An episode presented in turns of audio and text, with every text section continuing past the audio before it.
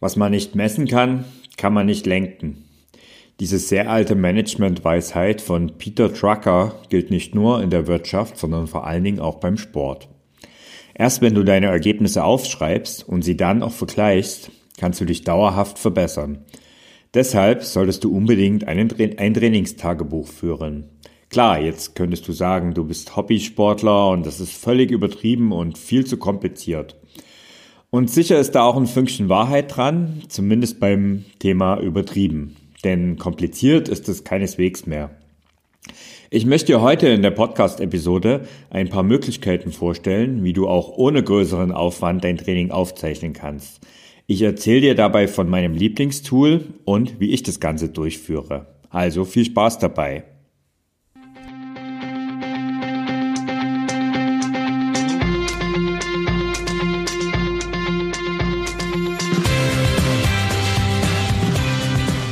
Endlich mehr Sport, der Podcast für Couch Potatoes und Gelegenheitssportler, die mehr Bewegung und Sport in ihr Leben bringen wollen.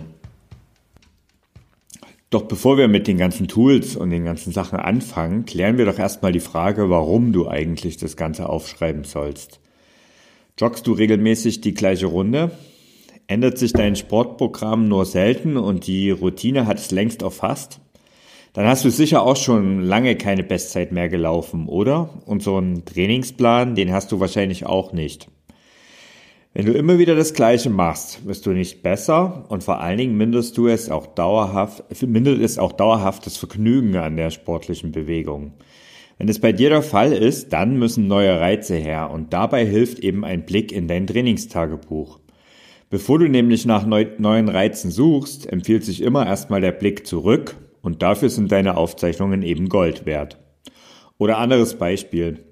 Durch Zufall hast du letztens einen wunderbaren Trail, neuen, neuen Trail entdeckt. Weißt aber nicht mehr so richtig, wo genau der Einstieg war. Aber dank deiner GPS-Aufzeichnung kannst du diesen Trail wiederfinden und ihn beliebig oft nachlaufen. Ein weiterer Pluspunkt in der Aufzeichnung liegt in der Motivation. Du siehst einfach, was du schon geleistet hast und wenn es mal nicht so läuft, hilft dir eben genau dieser Blick auf das bereits Erreichte, um deine Motivation erneut zu entfachen. Und noch ein Vorteil, du kannst dich mit dir selbst messen und vergleichen und musst es nicht mit anderen tun. Denn viele, die vergleichen sich immer mit anderen und das führt eigentlich auf Dauer immer nur zu Frust. Hätten wir das also geklärt und dann kommt als nächstes die Frage, was in so einem Trainingstagebuch stehen sollte. Schließlich ist Tagebuchschreiben ja eher etwas für kleine Mädchen, sagt man. Allerdings sind es weniger deine Gefühle, die du in deinem Tagebuch äh, schreiben solltest, sondern die Fakten. Ich empfehle dir, beim Schreiben in deinem Trainingstagebuch sich auf das Wesentliche zu beschränken. Ähm, nur wenn du ähm, es gewohnt bist, eine Art Tagebuch zu führen, dann kannst du auch ein paar größere Anmerkungen zu machen. Andernfalls führt es eher dazu, dass es eben zu kompliziert wirst und dass du nach einiger Zeit gar nichts mehr aufschreibst. Mir persönlich ist im Trainingstagebuch Datum, Sportart, Dauer und Kilometer wichtig. Und erst in der Detailansicht sieht man dann auch Dinge wie Strecke, Puls oder andere Details. Natürlich stehen auch nicht nur die Trainingseinheiten im Trainingstagebuch, sondern auch die Wettkämpfe. Sind diese dann zudem noch über eine Kategorie filterbar, hast du schnell und einfach eine Übersicht zur Hand. Das ist auch eine nicht zu unterschätzende Motivationshilfe. Und noch etwas steht im Trainingstagebuch, zumindest bei den Profis. Die notieren nach jeder Einheit in Stichpunkten ihr Gefühl und vergeben für die gefühlte Anstrengung äh, Punkte nach einem bestimmten System. Denn oftmals sind reine Zahlen und auch der Puls das eine, aber das Gefühl beim Training oft viel entscheidender. Am bekanntesten in, von diesen Systemen ist die Borg-Skala. Dort wird auf eine Skala von 1 bis 10 die empfundene Anstrengung eingestellt, also das subjektive Belastungsempfinden. Eins ist dabei am geringsten und bedeutet, dass du einen ganz gemütlichen Spaziergang ohne jegliche Anstrengung machst. Ja, und 10, 10 ist die Maximalbelastung, die du maximal bei einem kurzen Zielsprint hinbekommst. Und dazwischen stufst du eben deine, äh, dein Gefühl beim Training ein. Aber jetzt stellst du dir sicher die Frage, wie du das alles aufzeichnen kannst und solltest. Dazu gibt's verschiedene Möglichkeiten, die alle irgendwie ihre Vor- und Nachteile haben. Ich stelle dir mal in der Folge ein paar dieser Möglichkeiten vor. Als erstes ist natürlich das gute alte Notizbuch sollte genannt werden. Das ist etwas für Puristen, für echte Fans von Handschrift. Also wenn du gerne mit der Hand schreibst, dann probier doch einfach ein ganz normales Notizbuch. Bis vor 20 Jahren ungefähr war das die einzig vernünftige Variante der Trainingsaufzeichnung. Und auch wenn es auf dem ersten Blick vielleicht etwas altmodisch aussehen mag, hat es sehr viele Vorteile. Du kannst viel leichter deine Gedanken zum Training notieren und wenn du dich für ein paar Minuten hinsetzt, reflektierst du dein Training viel besser, indem du es eben aufschreibst. Du kannst für diese Aufzeichnung natürlich auch deine Notiz-App nehmen und das Ganze eben digital eingeben wenn du es eben ein bisschen digitaler und moderner haben möchtest. Die nächste Möglichkeit, das ist eine schlichte Excel-Tabelle oder irgendwas einer anderen Tabellenkalkulation, wie zum Beispiel Google Sheets oder ähnliches. In der Tabelle trägst du dann deine Taten, wie zum Beispiel den Tag, die Sportart, die Kilometer und eben auch die Zeit ein. Der große Vorteil von so einer Excel-Tabelle ist, dass das Ganze ist natürlich filterbar und du kannst sehr leicht eine über Auswertungen das Ganze berechnen wenn du dich eben in Excel ein bisschen auskennst. Ich nutze Excel zwar nicht für meine tägliche Trainingsaufzeichnung, aber für so eine Art Jahresübersicht, die ich in meinen aktiven Zeiten ganz besonders oft genutzt habe. Ähm, ich habe dort einfach eingetragen, was ich das ganze Jahr über gemacht habe, und zwar Monat für Monat als Zusammenfassung. Und so habe ich immer einen guten Überblick gehabt. Wie gesagt, das war in meinen aktiveren Zeiten, als ich noch sehr viele Wettkämpfe gemacht habe, der Fall. Mittlerweile habe ich das ein bisschen vernachlässigt. Für die tägliche Aufzeichnung ist mir allerdings so ein, so ein Excel, so eine Tabellenkalkulation viel zu kompliziert. Da gibt's Online-Tools, die sind da die deutlich bequemere Lösung. Mittlerweile hat ja da eigentlich so ziemlich jeder Hersteller von Sportuhren oder auch eigentlich jede große Sportartikelfirma ein solches Tool am Markt und ähm, eh, man hat eigentlich die freie Auswahl.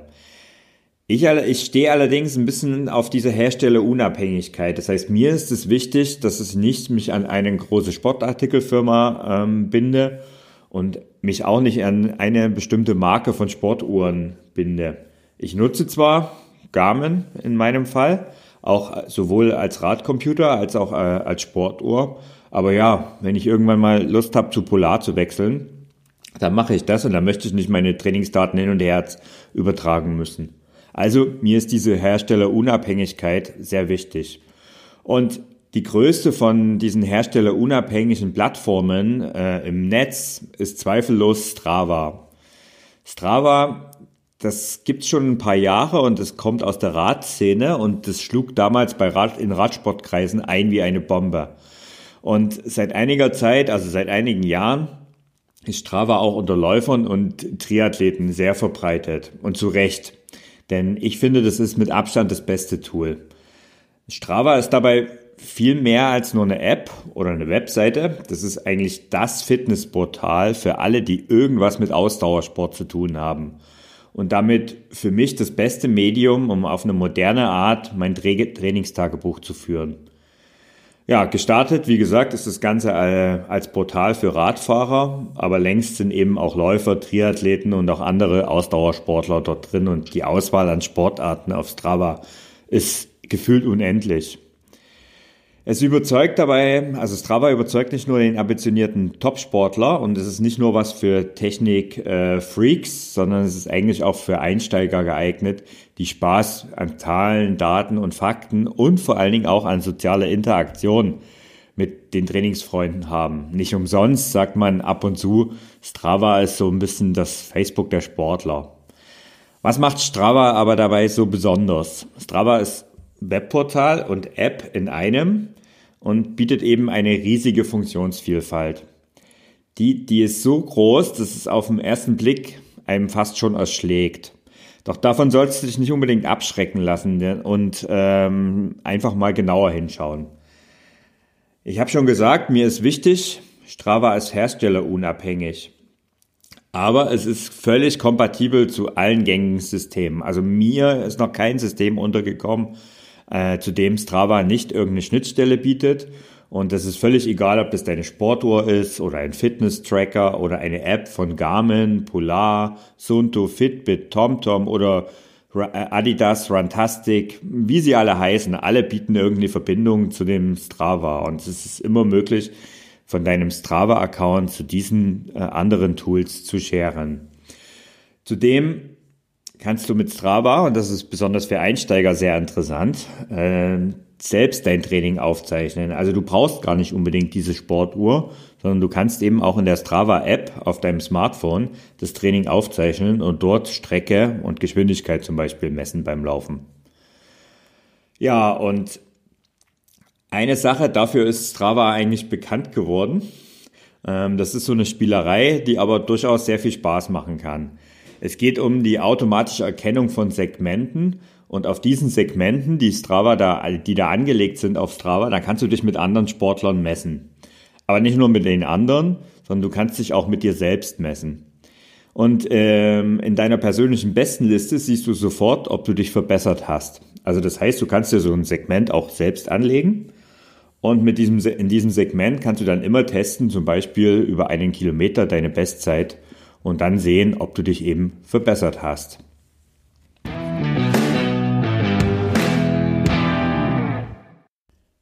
Eine weitere coole Sache von Strava ist, dass ähm, wenn du deinen Puls oder auch deine, deine Leistung auf dem Rad messt, misst, dann bestimmt Strava da automatisch deine Trainingsintensität raus. Also das heißt, es wertet dein Training, was du dort abgespeichert hast, aus und sagt, wie intensiv es war. Und äh, diese Zahl, die mag auf den ersten Blick eine Spielerei sein, aber für mich ist das mehr. Und ähm, außerhalb der Strava-Welt wird es immer mehr diese, diese Zahl auch zur Trainingssteuerung eingesetzt. Also du spürst einfach, wenn deine äh, Herzfrequenz dauerhaft etwas zu hoch ist zum Beispiel und du immer zu schnell läufst oder sagen wir besser zu angestrengt läufst, weil das muss gar nicht was mit der Geschwindigkeit zu tun haben, dann zeigt dir das Strava an, dass du eben äh, deine Belastung tendenziell etwas zu hoch gesetzt hast. Und dementsprechend kannst du dein Training etwas rausnehmen, um dann eine bessere Leistungssteuerung zu haben. Und wie schon erwähnt, nicht zu kurz kommt eben auch die soziale Komponente. Deswegen sagt man eben auch gerne mal, Strava ist so ein bisschen das Facebook der Sportler. Ich habe es schon erwähnt. Ähm, die äh, Führenden auf diesen Segmenten, von denen ich gesprochen habe, die bekommen eine Auszeichnung für diese Leistung. Bei den Männern nennt sich das Ganze King of the Mountain. Da sieht man eigentlich auch, wo Strava mal herkommt, nämlich vom Radfahren. Und bei den Frauen heißt es dann Queen of the Mountain. Und das wird angezeigt, dass du eben so ein Segment erobert hast. Aber ehrlich, äh, bei der Masse an Sportlern, die Strava nutzen, ist das ein Feature, die zumindest in belebteren Gebieten eher den Profisportlern vorbehalten ist. Eine nette Spielerei, gerade im Wettkampf mit sich selbst, ist es aber hier und da doch. Es gibt aber noch ein weiteres Feature, was eben diese soziale Komponente äh, verstärkt und das ist, du kannst dich mit deinen Freunden verbinden und ähm, wenn du alle Freunde, die mit dir verbunden sind, die siehst du in deinem Dashboard und du siehst einfach ihr Training und dann kannst du eben ähm, dort, wenn dir das Ganze gefällt, so eine Art Like vergeben und diese Likes heißen auf Strava Kudos. Das sind also quasi die Facebook-Likes, sind auf Strava die Kudos. Und du kannst natürlich auch Kommentare zu dieser Trainingseinheit angeben. Und vielleicht hältst du das Ganze für ein Gimmick und sagst, das ist nicht notwendig, aber du solltest es mal ausprobieren. Langfristig motiviert dich das, wenn es mal gerade nicht so läuft. Und selbstverständlich kannst du gemäß dem Social Media Vorbild auch die Einheiten deiner Freunde, wie gesagt, kommentieren und gegenseitig einfach die Kommentare äh, geben und das Ganze auch noch zusätzlich untermauern, indem du äh, dort dir nach gewissen ähm, Kriterien auch, auch so eine Art kleine Wettkämpfe hast. Also zum Beispiel äh, mit den 10 Kilometern äh, im Monat zu laufen und so weiter. Also da gibt's dann sogenannte Badges und diese Badges, die kannst du dann quasi wie Medaillen deinem Account hinzufügen. Und es gibt noch eine Komponente, die, die das Ganze spannend macht, das sind die Clubs. Also dort können sich Sportler zusammenschließen zu einem gemeinsamen Club und sich dort in diesem Club gemeinsam gegenseitig messen. Oder eben auch gemeinsam Kilometer sammeln. Wir haben zum Beispiel ähm, von unserer Ausdauer-Blog-Community einen solchen Club, der nennt sich Endlich mehr Sport, genauso wie unsere Facebook-Gruppe. Und dort sind viele, viele Hobbysportler von schnell bis langsam drin. Und in dem Club geht es eben nicht um das berühmte höher, schneller, weiter, sondern um Spaß und gegenseitige Motivation, wie eben auch in unserer Facebook-Gruppe. Also schau mal vorbei, wenn du da Lust hast, wenn du auf Strava bist und äh, diesem Club beitreten willst. Ich habe dir den Link dazu mal in die Show Notes gepackt. So, jetzt habe ich jede Menge über Strava geschwärmt und ja, ich finde es auch genial. Aber es ist natürlich, ähm, es gibt das Ganze eben auch nicht nur als Webportal, sondern eben auch als App. Und es ist egal, ob du Android oder iPhone nutzt, die App ist in beiden Fällen kostenlos. Und mit dieser App hast du nicht nur einen Überblick und kannst deine ganzen Einheiten und, äh, sehen. Also ich nutze eigentlich mittlerweile fast ausschließlich noch die App, ganz selten mal das Portal.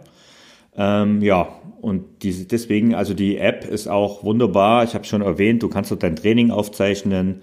Also wenn du keine Sportuhr hast, dann solltest du dir die App auf jeden Fall auf dein Smartphone äh, laden. Strava ist übrigens in der Grundversion kostenlos und es dürfte auch für die meisten Freizeitläufer und Freizeitsportler völlig ausreichend sein. Wenn es bei dir um den Spaß geht und die Fitness im Allgemeinen, dann brauchst du ähm, diese kostenpflichtige sogenannte Summit-Mitgliedschaft, die es bei Strava gibt, eigentlich nicht. Es sei denn, du hast eine Vorliebe für Statistiken oder Zahlen und das ist zum Beispiel bei mir der Fall. Ich bin halt doch ein bisschen ein Nerd und deswegen zahle ich gerne knapp 60 Euro im Jahr für diese Summit-Funktion und für ein Tool, wo ich mein Training einfach viel besser auswerten kann. Ähm, übrigens, Auswerten ist ja immer so eine Sache und ein Tool, was GPS und ähnliches aufzeichnet, ja auch. Da kommt ja immer irgendwann ziemlich schnell dieses Thema Datenschutz auf. Und das ist natürlich auch wichtig und richtig. Und ähm, ja, bei Strava habe ich schon öfters mal das Argument gehört, da liegen ja heikle persönliche Daten öffentlich. Das stimmt und es stimmt auch wieder nicht. Es stimmt, dass GPS-Daten deiner Trainingseinheiten theoretisch deinen Wohnort oder ähnliches ermitteln lassen. Doch dieses Lachen, die kannst du zum Beispiel bei Strava einfach und schnell mit wenigen Klicks verbergen. So kannst du zum Beispiel in deinem Umkreis um deinen Wohnort, also um dein Wohnhaus, komplett diesen Umkreis für alle ausblenden. Selbstverständlich können auch alle Einheiten komplett ausgeblendet werden oder du machst sie nur für deine Freunde sichtbar, wie ich das zum Beispiel auch tue. Also wenn du auf mein öffentliches Strava-Profil siehst, dann siehst du nicht meine Trainingseinheiten im Einzelnen, sondern das siehst du nur, wenn du mit mir auf Strava verbunden bist. Datenschutz, also das wird auf Strava groß geschrieben und du kannst sogar Benutzer definieren, die deinen Standort auch während des Trainings quasi live sehen können. Das ist ein zusätzliches Sicherheitsfeature, zum Beispiel für deine Familie.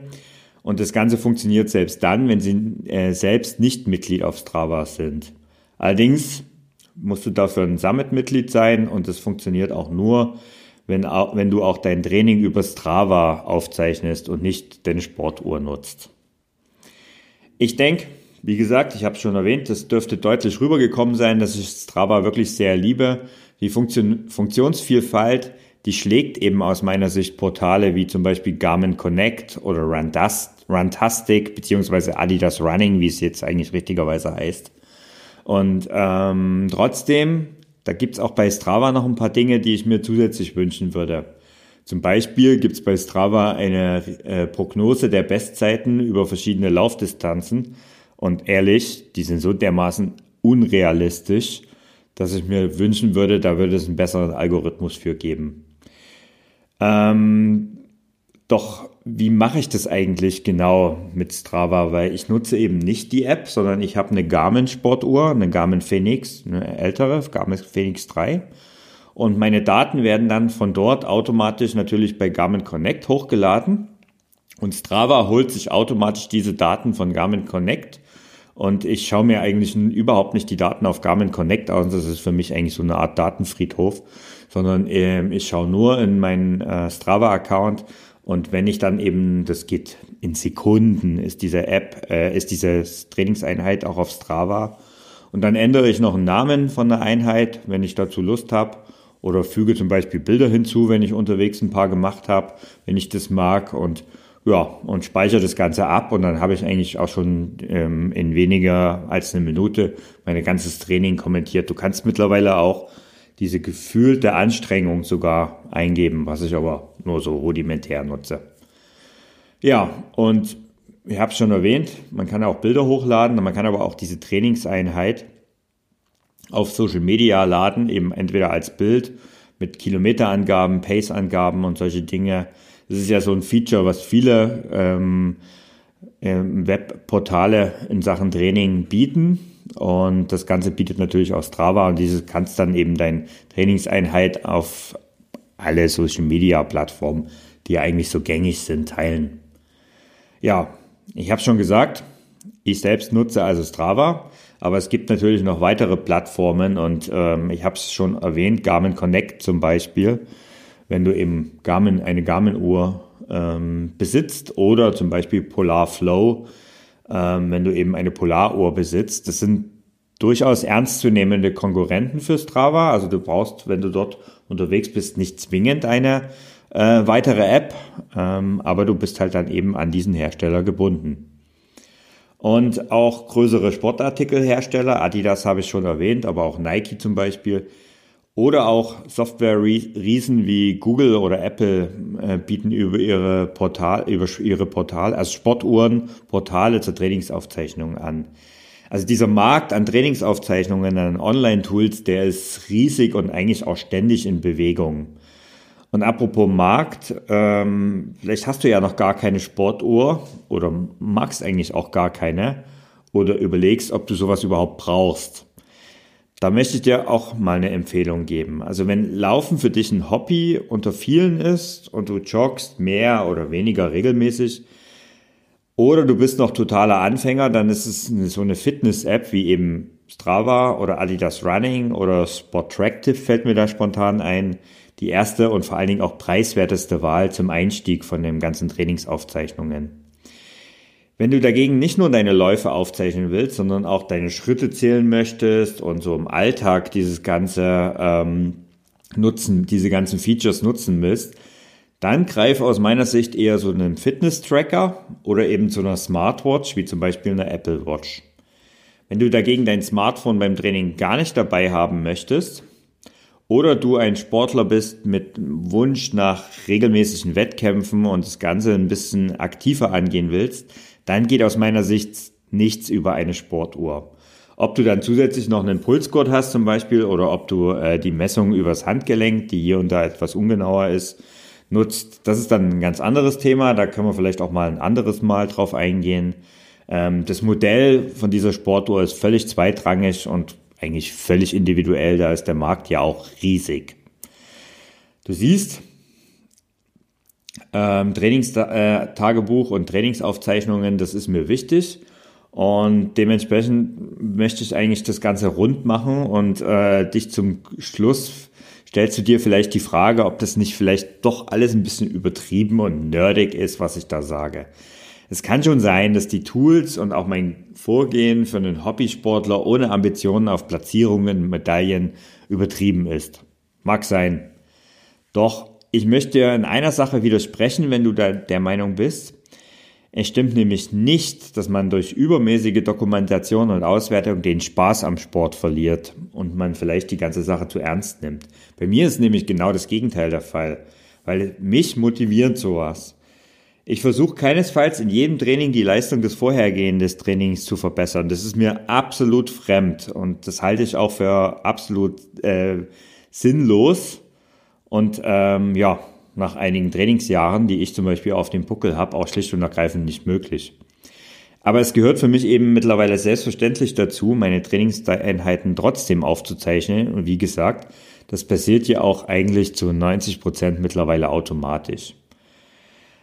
In diesem Sinne war es heute und du hast heute mal äh, das Tool für mich vorgestellt und bist vielleicht jetzt auch willig, dein Trainingstagebuch zu führen.